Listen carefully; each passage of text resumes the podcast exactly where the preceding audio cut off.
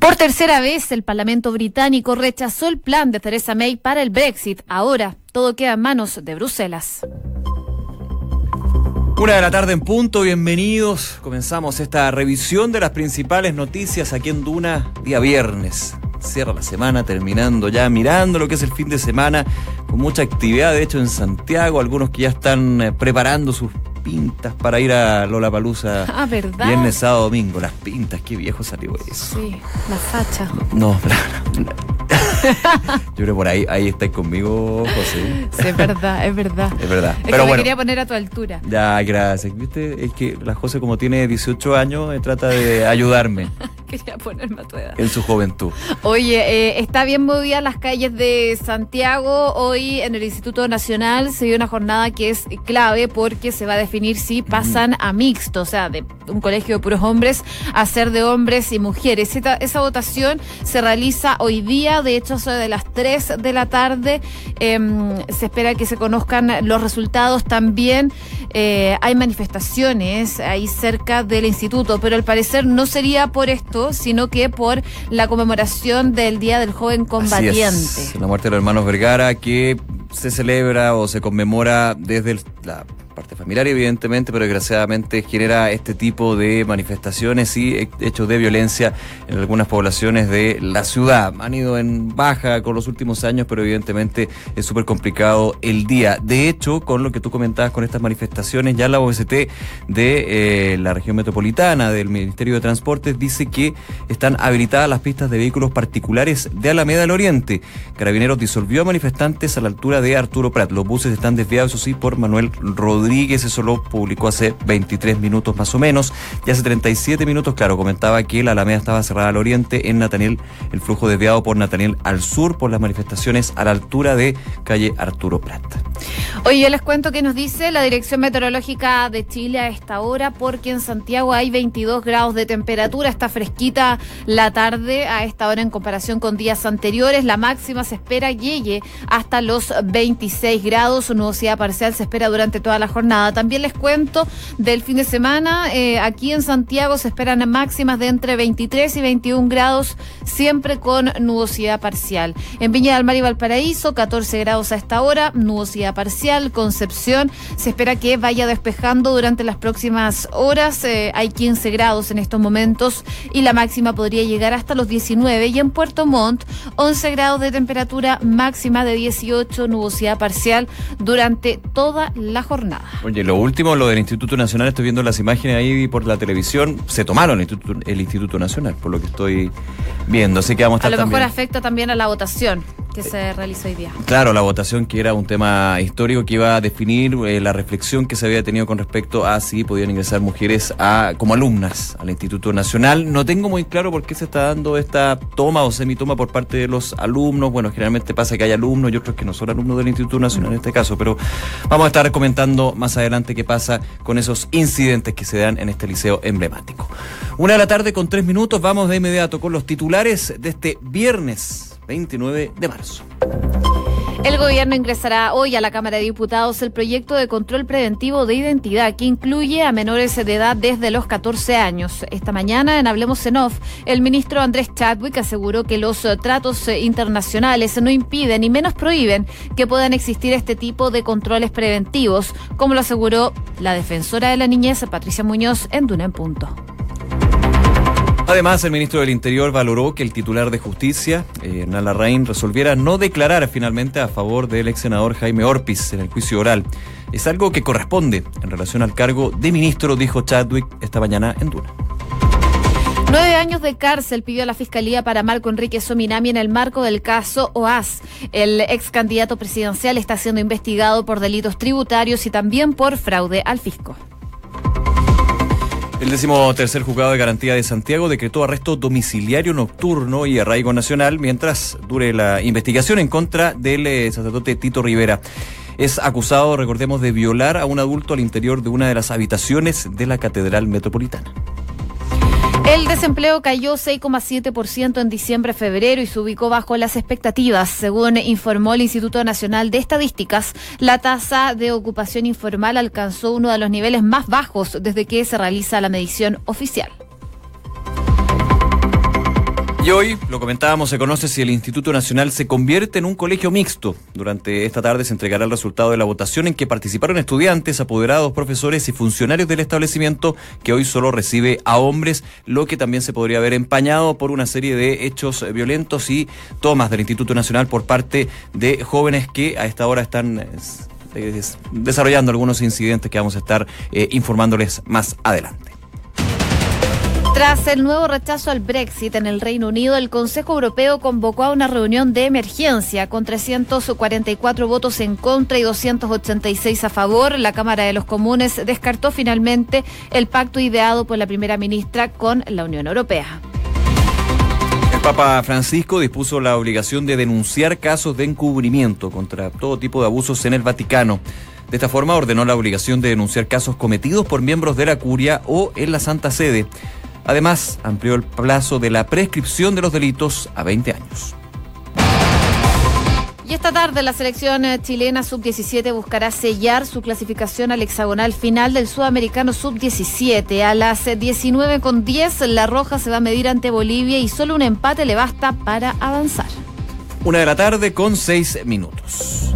Vamos con las principales informaciones. El día de hoy aquí en Duna eh, se conversó bastante en profundidad con respecto a este proyecto de ley que busca ampliar el control preventivo de identidad en Duna en Punto, la defensora de la niñez, Patricia Muñoz, hablemos en off, el ministro del Interior, Andrés Chadwick, que son miradas relevantes porque justamente lo que se ha hablado de este proyecto que eh, va a ingresar el día de hoy, de hecho. Hoy ingresa. Estaría en los próximos minutos ingresando al Congreso. Entre los puntos que tiene, porque son varios, hay que decirlo, uno de los más conflictivos es que la, el control preventivo de identidad se podría realizar a menores de edad. Sin embargo, con unos cambios, porque el ministro del Interior ya durante la semana señalaba que a los menores de 18 años y mayores de 14 no se les podría hacer un registro de la vestimenta, de la ropa, un, cateo, digamos, sí, de eh, mochilas, bolsos que lleven o bolsillo, uno podría entender. Entonces también hay la aplicación de la norma cuando sea discutida y finalmente el protocolo que se aplique, si finalmente se aprueba, va a ser súper eh, al detalle. Eso eh, lo comentó durante la semana, también estuvo conversando en Hablemos en Off, pero antes yo les comentaba con Mónica, con Mónica Pérez. en Duna en Punto, la defensora de la niñez tuvo palabras con respecto a esto, porque se ha hablado de la incompatibilidad que existiría en la posibilidad de hacer el control preventivo de identidad a menores de 18 años, a niños, pensando en 14 años, 14, 15 años específicamente, con la Convención Internacional de Derechos del Niño, que justamente estaría entrando en conflicto con esta norma. Vamos a escuchar lo que dijo Patricia Muñoz, defensora de la niñez aquí en Duna. Lo que hace este proyecto de ley es superponer, desde nuestra perspectiva además, sin ninguna evidencia que sostenga el planteamiento, la facultad preventiva supuestamente destinada a disminuir la delincuencia por sobre derechos garantizados por la Constitución y también por la normativa internacional, que además respecto de niños, niñas y adolescentes tiene respecto del Estado un deber de protegerlos reforzadamente. ¿Se puede llegar a decir de que si se aprueba esta legislación Chile estaría violando tratados internacionales de protección del menor? Sí. ¿Como cuál? Por ejemplo, la Convención sobre los Derechos del Niño. ¿Qué dice que, que no La Convención Americana de Derechos Humanos. Que no se le puede pedir el carnet a un... Lo que ocurre es que se plantea como solo pedir el carnet, pero en el fondo hay aspectos planteados desde la Convención sobre los Derechos del Niño que exigen al Estado un comportamiento distinto respecto de ello.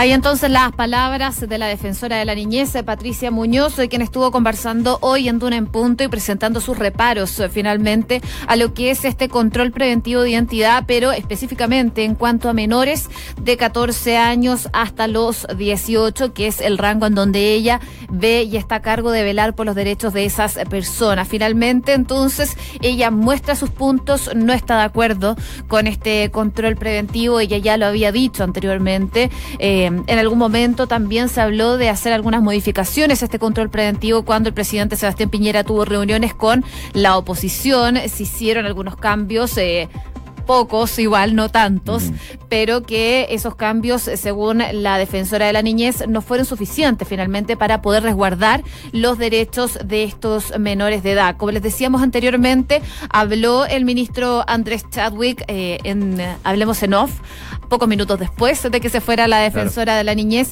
y se le preguntó finalmente por este punto en donde la defensora decía que se están violando tratados internacionales. Le preguntaron al ministro Chadwick sobre esta situación en Hablemos en Off y esto fue lo que dijo. Tengo una opinión distinta, diferente de la defensora de la niñez y lo hemos podido eh, conversar con ella. Aquí la Convención del Niño y los tratados internacionales no impiden ni menos prohíben que puedan existir este tipo de controles de identidad preventivos. Tanto es así que distintos países, entre los cuales, por ejemplo, Chile, establecen que la responsabilidad penal juvenil se inicia a los 14 años. Por lo tanto, aquí no existe ninguna norma internacional eh, que se esté vulnerando.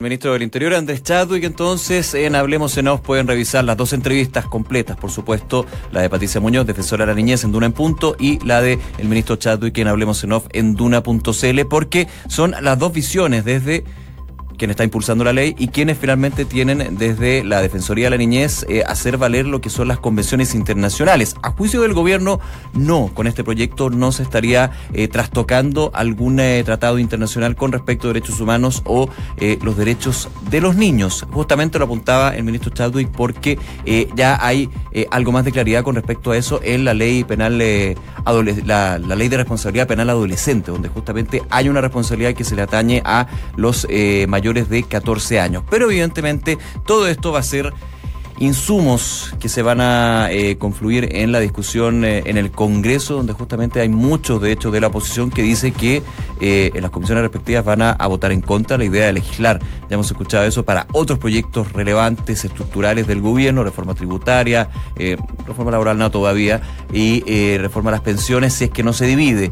Pero en también en la entrevista en Hablemos en Off del ministro Chadwick se le preguntaba justamente por qué la majadería, digamos, en algún minuto yo estoy poniendo la palabra, estoy parafraseando, de seguir con este tema del control preventivo de identidad. Y él decía que justamente no estaba en el programa de gobierno, pero que los datos, las cifras que han mostrado que desgraciadamente niños, niñas y adolescentes están participando más de bandas criminales, es decir, que adultos coaccionan a niños, niñas y adolescentes para que cometan delitos, como por ejemplo portonazo, solamente uno hace necesario que Carabineros tenga, eh, las policías, en realidad, las policías tengan mayores facultades para poder prevenir los delitos. Claro, y solo para resumir un poco lo que ha pasado con esto, bueno, va a ingresar por la Cámara de Diputados porque se prevé por parte del gobierno que va a tener una tramitación a lo mejor más rápida porque en el Senado estaban no muy dispuestos eh, a tramitar esto, ya que estaban bastante eh, reacios a hablar este tema.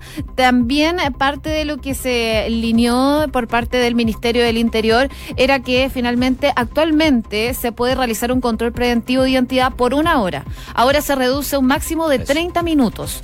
También se va a ampliar, como les decíamos, a de 14 años hasta los 18, incluyendo menores de edad. Lo que hace la diferencia finalmente, lo que estaba la propuesta principalmente en un comienzo, era que em, iban a poder pedirle el carnet de identidad a un menor de edad, pero ahora se dice que no se va a poder registrar a los menores, solo su mochila. Claro, puede... Eso cambia, eso sí, con los mayores de edad. Eso, justamente. Son cambios que eh, se dan antes en este trabajo prelegislativo, cambios también que se podrían dar durante la discusión que se ve de todas maneras bien compleja. Una de la tarde con 13 minutos. Escuchas Noticias en Duna con Josefina Stavrakopoulos y Nicolás Vial. Seguimos avanzando en eh, noticias del ámbito nacional y una que nos enteramos hace pocos minutos es la decisión que ha tomado la fiscal jefa de alta complejidad metropolitana Centro Norte, Jimena Chong, porque eh, finalmente presentó eh, acusaciones en contra de Marco Enríquez Ominami por básicamente delitos tributarios y también fraude al fisco, todo esto en el marco del caso OASO cuando él era candidato presidencial. Claro, ha sido todo un tema, recordemos que eh, al Ministerio Público ha ido el ex candidato presidencial del PRO, Marco Enrique Sominami, también ex parlamentario. En algún minuto él dijo que había entregado toda la información, luego la fiscalía dijo no, él de hecho eh, no, no aprovechó, usó su derecho a guardar silencio. Eh, Marco Enrique Sominami en su minuto dijo, si quieren abrir mis cuentas bancarias completas, por favor. Han habido un em, gallito entre el Ministerio Público y Marco Enrique Sominami que eh, termina, o no termina, sino que va a tener un nuevo capítulo bien relevante con esta formulación de cargos que estaría generando entonces la fiscal Jimena Chón, que está justamente a cargo del caso a OAS, eh, OAS, perdón, OAS. Y recordemos que Jimena Chong, de hecho, estuvo participando en Brasil de un encuentro con persecutores a nivel eh, sudamericano justamente para ver este tema. Entonces también es una eh, fiscal que ha estado muy, muy eh, de lleno, muy en profundidad con este caso que eh, no solamente está presente en Chile, sino también en otros rincones de nuestra región. Oye, eh, importante, eh, son, eh, de hecho, se solicitan cinco años y un día y cuatro años, son nueve en total para Marco Enríquez o Minami por delitos tributarios y fraude al fisco en el marco de este caso. La Fiscalía concluyó que las facturas rendidas por el entonces candidato presidencial, por medio de la cual se gatilla este financiamiento electoral, contiene antecedentes falsos y por eso finalmente presenta estas, estas acusaciones y peticiones entonces en contra de Marco Enríquez o Minami. Podrían haber reacciones durante la tarde, vamos a estar atentos, por supuesto, en Duna y en Duna.cl. Una de la tarde con 16 minutos. Escuchas Noticias en Duna con Josefina Stavrakopoulos y Nicolás Vial. Bueno, vamos a noticias internacionales, eh, principalmente que vienen desde Reino Unido, porque hoy día se esperaba que fuera un día clave. El Parlamento británico rechazó por tercera vez este acuerdo del Brexit de Theresa May por 58 votos de diferencia, 286 votos a favor y 344 en contra. Queremos saber por qué pasó esto, qué se viene para adelante con Reino Unido y las relaciones con la Unión Europea y por lo mismo estamos aquí en estudio de Radio Duna con la periodista de Mundo de la Tercera, Cristina Cifuentes. Cristina, ¿cómo estás? Buenas tardes. Buenas tardes, muy bien, gracias. Hola Cristina, gracias por acompañarnos, ¿sabes? porque eh, ya nos enreda un poco el panorama en lo que está sucediendo con respecto al Brexit. De hecho, muchos decían el día de hoy, ah, entonces se va a rechazar el Brexit. No, se rechaza el acuerdo, pero ¿qué acuerdo? Porque aquí también estaba la duda con respecto a si Theresa May podía ingresar por tercera vez el mismo acuerdo cuando es justamente el Parlamento británico que le dije, por una ley creo que muy antigua, que no podía nuevamente... Eh, echar a votación un acuerdo que fue rechazado.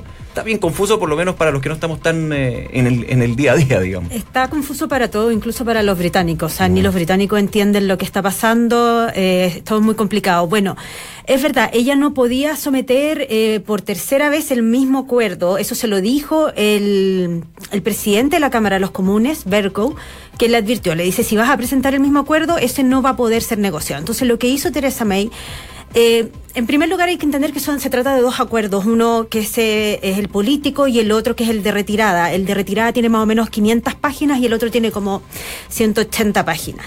Entonces lo que hicieron ahora fue someter el acuerdo solamente uno, que era el de retirada, el de 500 páginas y solamente las partes, lo que tenía que ver con la salvaguarda irlandesa y el otro tenía que ver con el acuerdo de divorcio. Entonces, eso fue lo que se rechazó y por eso se aceptó, porque en el fondo no era todo el acuerdo, sino que eran dos partes. Y se esperaba, obviamente, que, que, se rechazara. Esto no era ninguna sorpresa. Eh, y Teresa May no cuenta con el respaldo de los norirlandeses del DUP, que son parte de su coalición de gobierno. Ella, para poder formar gobierno en 2015, ella tuvo que estar con los norirlandeses. Y ellos justamente no quieren este acuerdo, al igual que algunos brexistas. Esto pese a que el miércoles ella dijo que daría un paso al costado si el acuerdo era, era aprobado y así podían claro. seguir con el proceso del Brexit. La clásica moneda de cambio claro. que ha sido muchas veces eh, como que invocada en toda esta discusión del Brexit. Usted, si se va del puesto de primera ministra, podríamos empezar a conversar nuevamente. Claro, porque además esto, bueno, por un lado son negociaciones, pero todo es política. En el fondo hay mucha gente que quiere su puesto. Boris Johnson siempre ha querido el puesto de primer ministro. Entonces, más allá del Brexit en sí mismo, también tiene que ver como la jugada política. Entonces, por eso, en el fondo, ella acepta eso y dice, ya, yo me doy un paso al costado si aprueban el acuerdo. Entonces, en, el, en, el, en lo que están ahora, eh, nuevamente están en un punto muerto en el Parlamento. Eh, si es por hoy día, Reino Unido se va el 12 de abril sin un acuerdo eh, de la Unión Europea, lo que sería terrible, sería un caos tanto para Reino Unido como para la Unión Europea. Entonces las opciones que le quedan ahora es, oh, ah, se van sin acuerdo, sino el lunes, que eso es lo que se espera, eh, se van a presentar votos indicativos. Son los votos indicativos eh, son eh, propuestas, una, como por así decirlo, son propuestas que hacen los parlamentarios y dicen, ah, ya, yo quiero eh, votar para que no haya um, una salvaguardia irlandesa, no sé, cada uno para un mercado común aduanero, por ejemplo, ya. Y los parlamentarios votan. Eso no es vinculante, eso quiere decir que no porque ellos voten vaya a ser así, pero es como que el Parlamento dice, mira, esto es lo que a nosotros nos gustaría Se que va dando fuera. una señal para Una hacer señal. un nuevo acuerdo, uno pensaría. Claro, lo que pasa es que igual es complejo porque la Unión Europea ya les ha dicho hasta el cansancio que no van a reabrir el acuerdo.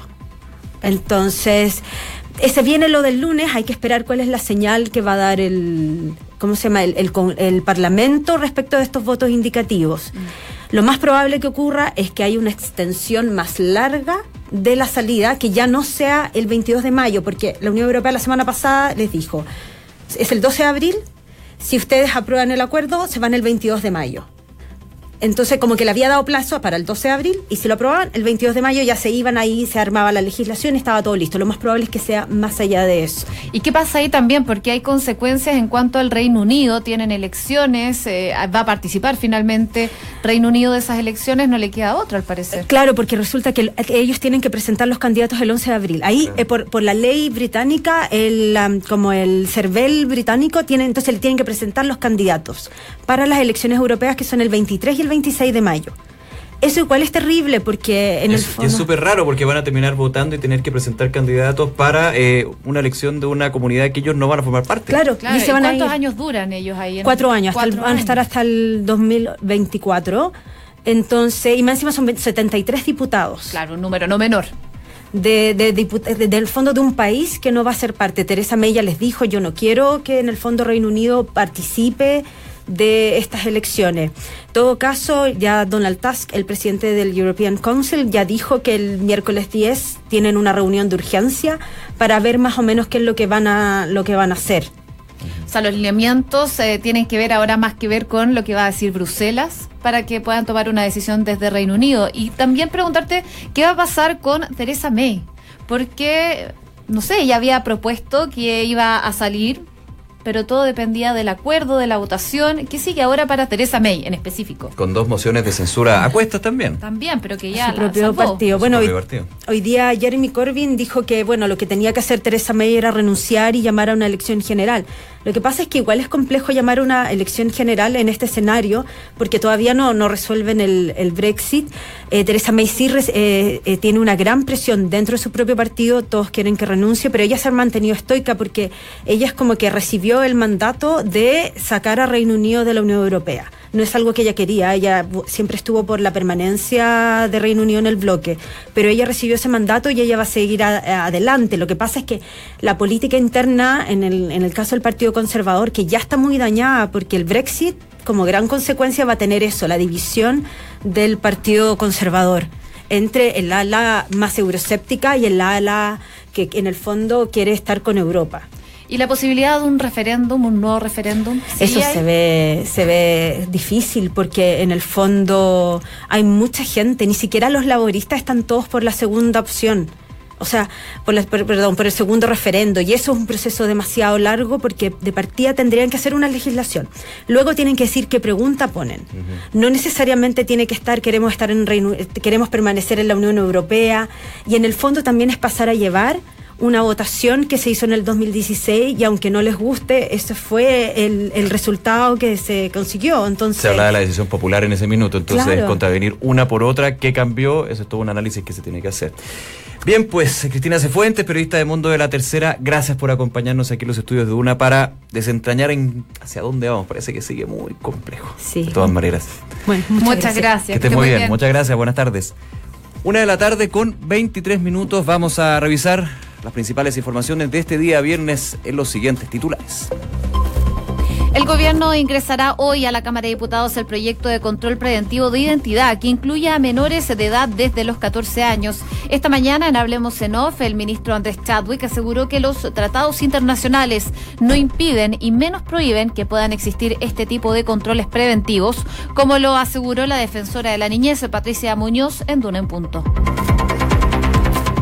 Además, aquí en Duna, el ministro del Interior valoró que el titular de justicia, Hernán Larraín, resolviera no declarar a favor del ex senador Jaime Orpiz en el juicio oral por el caso Corpesca. Es algo que corresponde en relación al cargo de ministro, dijo Chadwick esta mañana en Duna en Hablemos. Nueve años de cárcel pidió la Fiscalía para Marco Enrique Sominami en el marco del caso OASE. El ex candidato presidencial está siendo investigado por delitos tributarios y fraude al fisco. Tras el nuevo rechazo al Brexit en el Reino Unido, el Consejo Europeo convocó a una reunión de emergencia. Con 344 votos en contra y 286 a favor, la Cámara de los Comunes descartó el pacto ideado por la primera ministra con la Unión Europea. Y desde Estados Unidos, John Bolton dijo que el despliegue del ejército ruso en Venezuela es una amenaza directa a la paz. El asesor de Seguridad Nacional de Estados Unidos condenó el uso personal militar extranjero por parte de Nicolás Maduro en su intento por permanecer en el poder.